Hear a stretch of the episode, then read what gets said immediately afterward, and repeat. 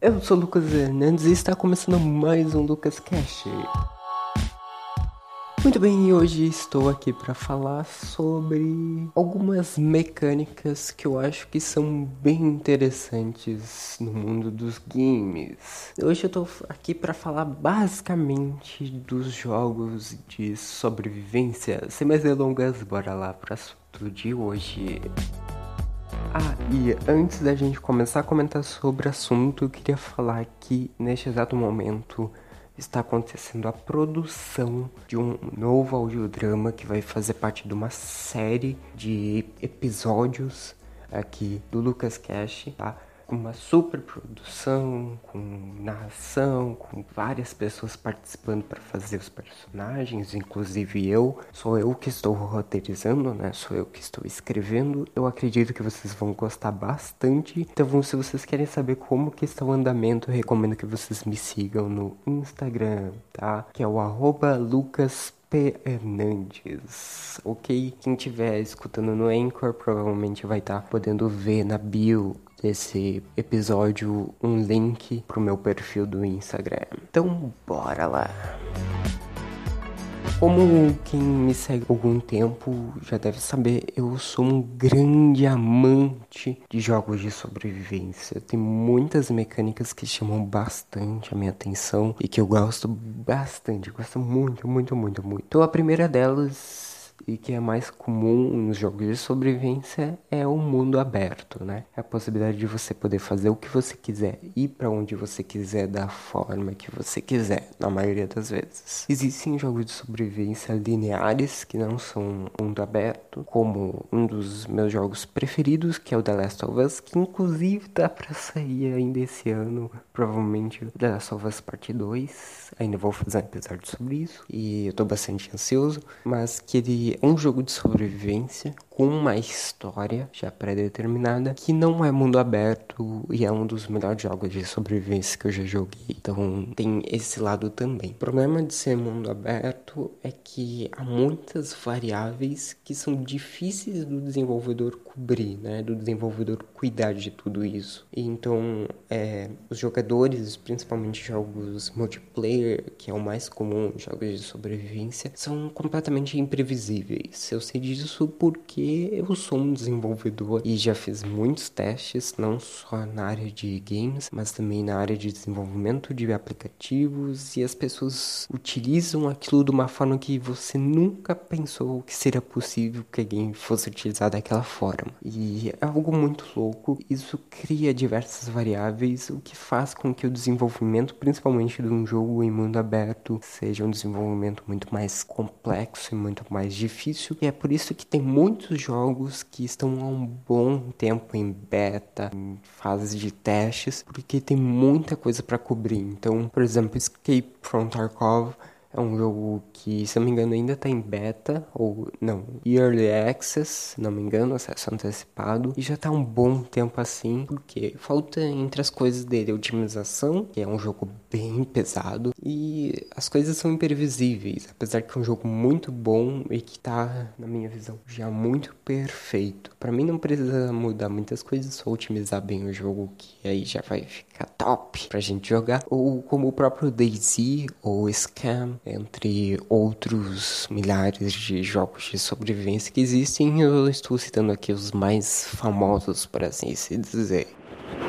Outra coisa que eu gosto muito, que tem alguns jogos como Escape from Tarkov ou até mesmo no DayZ, mais recentemente, até no scam, que é a urgência, né? Você entra no mundo ali sem nada e você logo tem que sair para procurar por comida, por roupa, porque sempre tem aquele sentimento de urgência. Tudo é urgente e tudo é, acaba virando uma prioridade, porque se você não cuida de uma coisa, você pode morrer, mas enquanto você cuida de uma coisa, você tem que cuidar de outra coisa ao mesmo tempo, porque principalmente em jogos mais complexos, como disse, principalmente Scam, Scam para mim é um dos jogos mais complexos de sobrevivência que existem. Tem muita, muita coisa para você cuidar, então tem fome, você tem que fazer suas necessidades pessoais pessoais e tudo isso você tem que gerenciar por você mesmo, não é algo automático. Talvez algumas das opções no Scam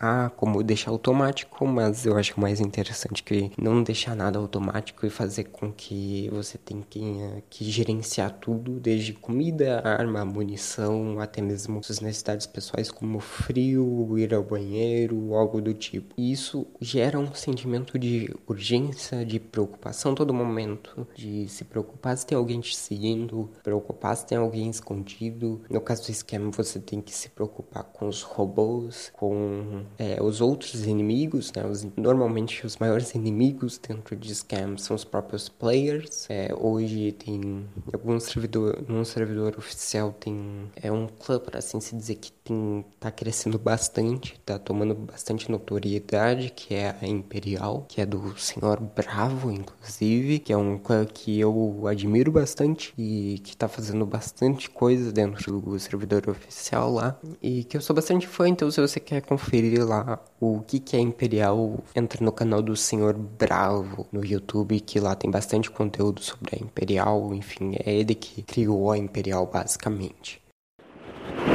Outra mecânica que é, eu já falei aqui, inclusive, que é a questão de você, do gerenciamento. O gerenciamento é algo muito importante dentro dos jogos de sobrevivência, até mesmo em The Last of Us. Tudo bem que The Last of Us não tem mecânicas de comida ou algo do tipo, em sim mais gerenciamento de munição, de armas e da sua vida também. Mas o gerenciamento em jogos pensados em ser jogos de sobrevivência, mundo aberto, como o Rush também esqueci de citar o Rush, ou até mesmo Minecraft. Sim, Minecraft é um jogo de sobrevivência e tudo bem que, de certa forma, até pouco tempo atrás, pelo menos, havia uma imagem bem ruim até mesmo de Minecraft. Hoje diminuiu, eu quero fazer um episódio só falando sobre Minecraft. Todo esse gerenciamento é algo que eu gosto bastante, que também faz parte do sentimento de urgência e de, de, de que você deve se importar, até mesmo com as mínimas coisas, como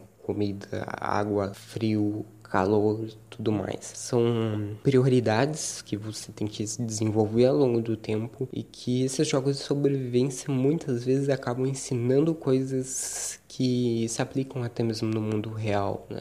Tudo bem que eles não, não vão te ensinar a sobreviver normalmente, em situações de calamidade, por assim se dizer, no mundo real, mas isso ajuda até mesmo no seu gerenciamento pessoal, a ter o seu autocontrole. E muitas vezes eu, pelo menos, gosto de jogar jogos de sobrevivência sozinho, sem música, sem nada, só com o som do jogo, que traz uma experiência interessante, porque muitas vezes traz um sentimento de, sabe, tipo, você tá sozinho. Isso é muito interessante, apesar que é difícil você se sentir sozinho num jogo que é multiplayer, que você não tem amigos, porque a todo momento você pode ser surpreendido por um novo inimigo, o que também não deixa de ser uma mecânica isso e que é muito interessante. Isso vai também de como que os desenvolvedores gerenciam tudo isso e como que eles planejam se eles querem que os players se encontrem a todo momento e tem uma dinâmica mais de PVP, ou que os players se encontrem menos e tenha mais uma dinâmica talvez de PVE. E aí a gente entra também nos outros jogos de sobrevivência, que eu normalmente eu separo esses jogos de sobrevivência porque tem jogos de sobrevivência que são sobrevivência e tem jogos de sobrevivência no estilo Battle Royale, né? Eu particularmente já não gosto mais tanto desse tipo de jogo. É, ficou muito popular, é muito popular até hoje, mas eu particularmente não gosto. Não são jogos que eu considero serem jogos ruins, eu particularmente não gosto de jogar eles. É um estilo de jogo que eu não gosto, né? Que você. Acho que todo mundo conhece o que é Battle Royale, né? Mas você é disposto num mapa gigante, com um círculo normalmente que vai fechando a área, e se você ficar fora desse círculo, você é morto pelo enfim, pelo gás, pelo choque, o que for. E você, conforme o círculo for diminuindo, você é forçado a confrontar o inimigo. Você tem que buscar recursos e tal, tudo numa velocidade muito alta, muito rápido, para conseguir ficar o melhor equipado, para conseguir derrotar é, os seus inimigos e ser o único sobrevivente no mapa de com às vezes 100 jogadores ou 50 jogadores ou mais ou menos. Uma dinâmica de certa forma interessante. Eu gosto de pensar na infraestrutura que tem por trás disso, porque imagina ter um servidor, um único servidor para suportar 100 jogadores simultâneos. É uma grande infraestrutura. Muitas pessoas não pensam nisso, mas tem bastante tecnologia rodando aí por trás. E é só disso que eu gosto de jogos Battle Royale. É pensar na infraestrutura que tá por trás. É, falando sobre um pouco as dinâmicas dos jogos, cada jogo tem a sua própria dinâmica, o que é importante porque traz a sua própria identidade no mundo dos games. Daisy, por exemplo, tem uma dinâmica, enquanto Scam tem outra dinâmica, enquanto Rush tem outra dinâmica. O que particularmente eu acho muito importante, cada jogo tem a sua própria dinâmica e não ser só um Ctrl-C, Ctrl-V de um jogo, ou só repetir mecânicas, repetir dinâmicas e ser basicamente o mesmo sempre. Então fica a dica aí para você que quer desenvolver um jogo de sobrevivência. Eu particularmente recomendaria tentar é, criar sua própria identidade. Eu acho que é uma das coisas mais importantes.